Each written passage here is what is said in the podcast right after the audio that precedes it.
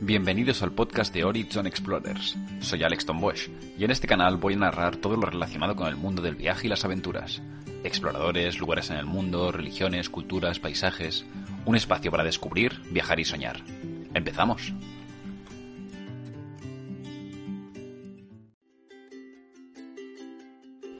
Durante décadas, el ser humano ha estado buscando respuestas a los enigmas de las grandes civilizaciones y pueblos del pasado.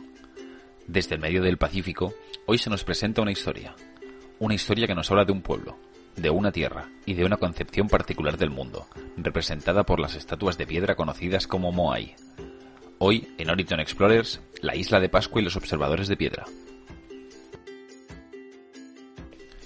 Situada en el Océano Pacífico, frente a la costa de Chile, la isla de Pascua, o Rapa Nui, su nombre original, fue descubierta por navegantes europeos en el siglo XVIII su ocupación, sin embargo, es mucho más antigua, alrededor de los siglos X y XII. Las fechas de la colonización de la isla no están claras entre los antropólogos.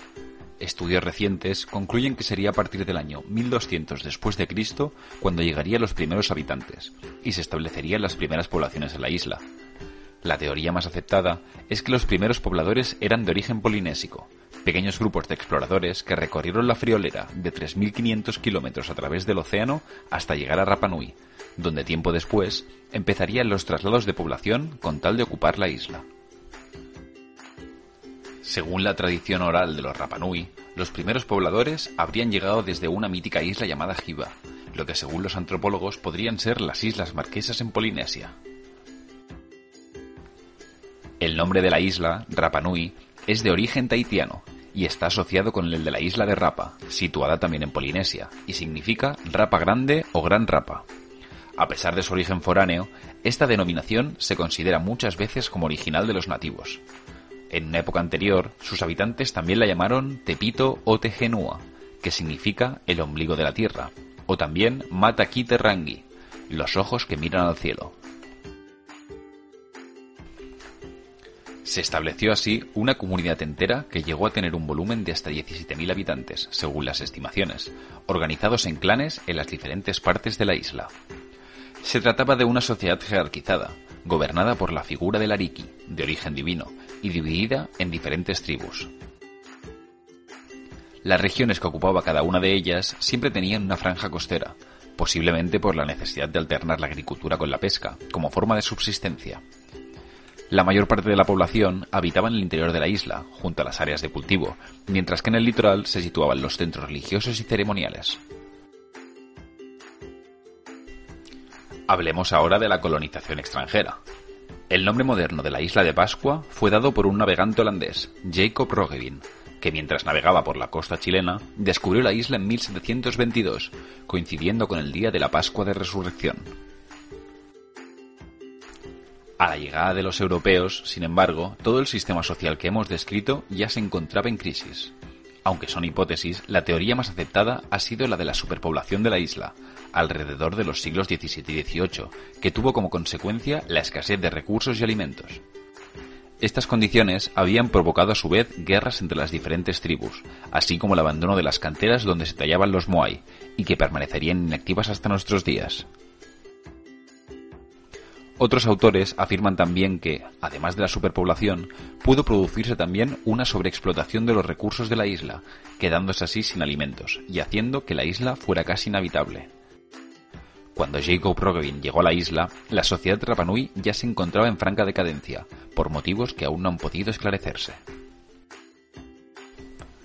Durante los siguientes años a su descubrimiento, la isla se convirtió en un lugar de paso para los marineros que viajaban desde Sudamérica en ruta hacia Oceanía, siendo visitada por personajes ilustres de la navegación como James Cook en 1774 o Jean-François de la Pérouse en 1786. Durante el siglo siguiente, las condiciones en la isla se volvieron más duras, sobre todo por las habituales visitas de esclavistas provenientes de Perú, que vendían a los Rapanui como esclavos. Fue también en esta época cuando se produjo el exterminio de la clase sacerdotal de la isla, lo que implicó, además, que la única escritura polinésica conservada, el rongo rongo, permaneciera indescifrable desde entonces. Las expediciones esclavistas, además de todas las pérdidas humanas, comportaron también la aparición de enfermedades y epidemias. Fueron especialmente mortíferas la tuberculosis y la viruela, quedando la población reducida en apenas dos centenares de individuos. Hablemos ahora de la anexión a Chile. A finales del siglo XIX se empezaron los trámites para la anexión de la isla al territorio chileno. En aquellos momentos, por las causas que hemos explicado, la población Rapanui era de apenas 100 individuos, de los cuales solo 12 eran hombres adultos, estando más cerca que nunca de la extinción. Por los datos que tenemos, sabemos que la anexión fue bien vista por las dos partes, que firmaron un texto, en castellano y Rapanui, donde se especificaba la cesión de la soberanía a Chile, conservando la jerarquía de poder que existía entre los autóctonos. Se dice que en el momento de cerrar el acuerdo, el rey Atamu Tequena le dio a los emisarios chilenos un trozo de hierba con tierra, un símbolo de que le entregaba la soberanía del territorio. A su vez, ante un ofrecimiento de una bolsa de oro por el acuerdo por parte de los emisarios chilenos, el rey Rapanui lo rechazó, alegando que no habían vendido ningún territorio. Esta anexión supuso el fin de las inclusiones de esclavistas en la zona, así como el desarrollo de la isla durante las décadas posteriores, con construcciones como el hospital, el ayuntamiento y también el aeropuerto, que conectó finalmente a sus habitantes con el territorio continental. Pero hablemos ahora de lo más característico de la isla. Además del extraño colapso de esta sociedad, la isla guarda otro gran secreto, por el cual se haría famosa en todo el mundo, los Moai.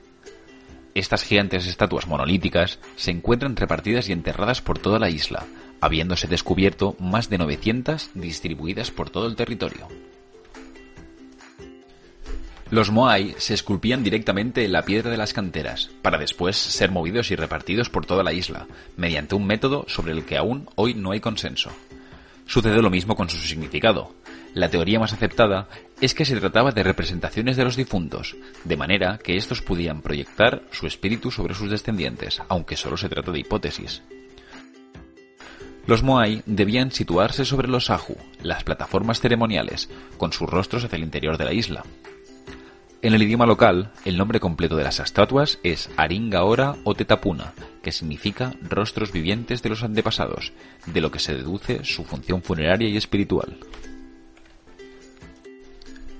Pese a la enorme cantidad de figuras de piedra, existen algunas que destacan sobre las demás.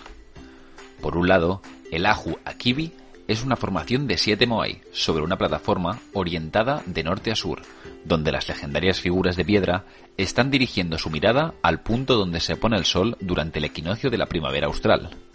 A su vez, es el único conjunto escultórico que está mirando hacia el mar. Tenemos también el Moai Paro, que es la figura más alta de todas las terminadas, además de estar ubicada encima de una plataforma.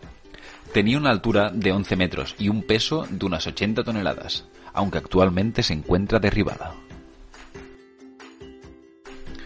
Por último, encontramos también el denominado Aku Tongariki, la plataforma más grande de todas. Tiene sobre ella 15 moais, con una longitud de 200 metros, y fue construida durante la época de mayor esplendor de la cultura Rapanui.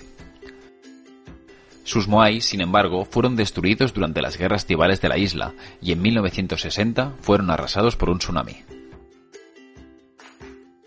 Pese a todo, hoy en día es posible verla en su forma original, gracias a los trabajos de restauración que se iniciaron en 1990.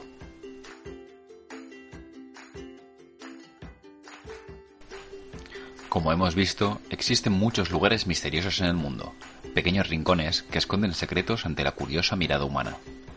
La isla de Pascua es sin duda uno de ellos, un lugar con un pasado y una cultura que aún hoy en día guarda secretos para los estudiosos, pero también para los viajeros y exploradores que se aventuran en sus costas.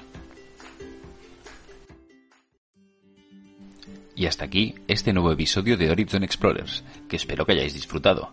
No olvidéis que encontraréis más información en la página de horizon.com y que podéis seguirme en las redes sociales en los enlaces que encontraréis en la descripción. Un fuerte abrazo y feliz semana a todos.